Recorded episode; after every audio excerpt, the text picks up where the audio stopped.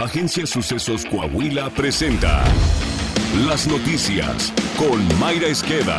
La noticia en síntesis. Esto es lo más relevante para empezar. Buenos días, hoy es 11 de agosto, van 223 días del 2022 al que le restan 142 por transcurrir. Seguridad. El Consulado General de Estados Unidos en Guadalajara mantuvo durante buena parte del miércoles una alerta de seguridad emitida por la violencia vivida en la zona metropolitana de Guadalajara, acontecido en la noche del martes, que alcanzó también a Guanajuato en los narcobloqueos e incendio de negocios. Universidades como la Nacional Autónoma de México Campus León, Universidad de Guanajuato y la Universidad La Salle en sus campus Salamanca y San Francisco del Rincón mantuvieron suspendidas sus clases este miércoles. La empresa Fomento Económico Mexicano, FEMSA, reveló que 25 tiendas pertenecientes a la cadena de tiendas OXO fueron incendiadas en diferentes puntos de Guanajuato. Pero en entrevista, el secretario de Gobernación del Gobierno Federal, Adán Augusto López, defendió los resultados anticrimen y dijo que se ha recuperado muchísimo. Y es diario el trabajo para combatir la, la inseguridad en el país. Se ha recuperado muchísimo. Mientras tanto, líderes católicos, cristianos, evangélicos, bautistas y presbiterianos acordaron trabajar en conjunto para impulsar desde su ámbito acciones contra la violencia e inseguridad que aquejan a México. Este grupo acordó impulsar cinco acciones, entre las que se encuentra exhortar conjuntamente a las autoridades a encontrar mejores y más eficaces estrategias de seguridad ciudadana que garanticen la paz social y los derechos y libertades fundamentales. Nacional. Durante el gobierno de la 4T, solo 3 de cada 7 niñas y niños menores a un año de edad contaron con su esquema de vacunación completo. Ante ello, organizaciones civiles y la asociación Save the Children urgieron al gobierno federal atender rezago. En el caso de las vacunas contra formas graves de tuberculosis, en 2020 la cobertura bajó hasta 28%, a pesar de que hasta 2018 la inmunización contaba con una cobertura del 97.3% de niñas y niños. Otras vacunas que presentan rezago a nivel nacional son la de hepatitis B, con una cobertura de apenas un 56.7% a nivel nacional, seguida de la vacuna pentavalente con un 70.1% de cobertura en niñas y niños de 1 y 2 años. Como usted sabe, en agosto el precio de la tortilla se incrementó y hay establecimientos en el país en el que el precio del kilo llegó hasta los 30 pesos. Eduardo Torreblanca, experto en temas financieros y económicos, apuntó en su colaboración para el espacio de Ana Francisca Vega en MBS Radio que los incrementos en los costos en la producción de tortillas de maíz rondan el 42%. Detalló que en comparación a un mes antes de la pandemia, el precio en la tonelada de maíz incrementó hasta un 140%. Un mes antes de la pandemia conseguían la tonelada de maíz en 4.500 pesos.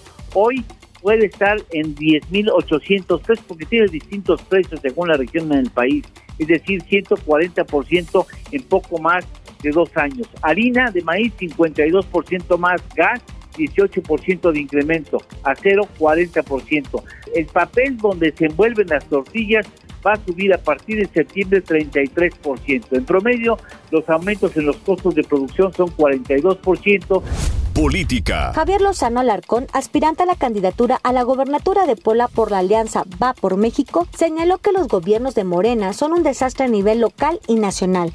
Ante ello, sostuvo, todos los partidos, incluidos PAN, PRI y PRD, deben ir juntos, ya que la 4T hace uso de programas sociales con fines clientelares y en la oposición se debe privilegiar la unidad para hacerle frente. Es increíble la forma de destrucción que tiene, la capacidad de destrucción que tiene Morena tanto a nivel nacional como a nivel local. Hoy Puebla no es ni la sombra de lo que era con Rafael Moreno Valle y con Tony Cali. Lo importante es privilegiar la alianza para que se llegue con mucho más fuerza, porque estamos viendo que el fenómeno de Morena, bueno, es un fenómeno no, no de un partido político, para mí Morena es una secta de fanáticos, pero tienen, tienen esa fuerza del presidente, cada vez gobiernan más estados y tienen programas clientelares con los cuales están llegando a mucha gente y así están comprando prácticamente su voto.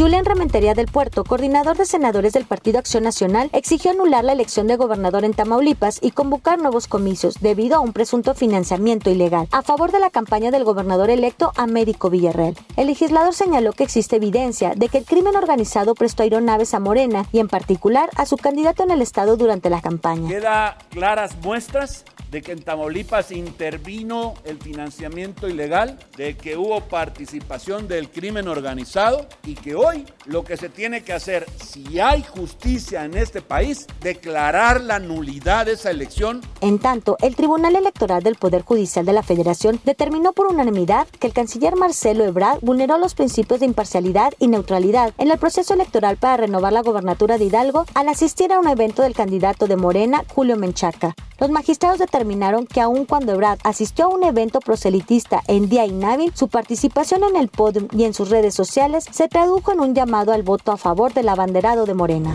Coahuila. Según cifras del Instituto Mexicano del Seguro Social, en julio, Coahuila generó 3.233 nuevos empleos formales, lo que representa un total de 28.379 plazas laborales generadas en lo que va del año. El gobernador Miguel Ángel Riquelme Solís destacó que con estas cifras, Coahuila ocupa el octavo lugar a nivel nacional en este rubro, consolidándose como uno de los estados más fuertes en crear fuentes de trabajo. El mandatario estatal agregó que desde el mes de junio del año pasado se recuperaron los 42.975 empleos perdidos a causa de la pandemia y que a partir de entonces van 37.166 adicionales.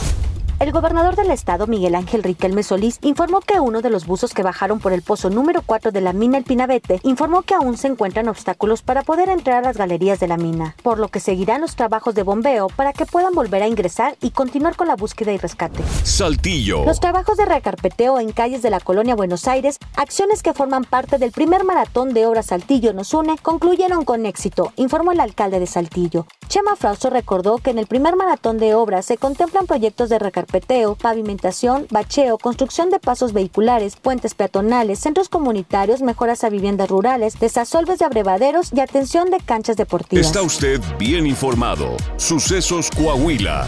Síguenos en Spotify, Amazon Music, Apple Podcast, Google Podcast, YouTube, Facebook, Twitter e Instagram.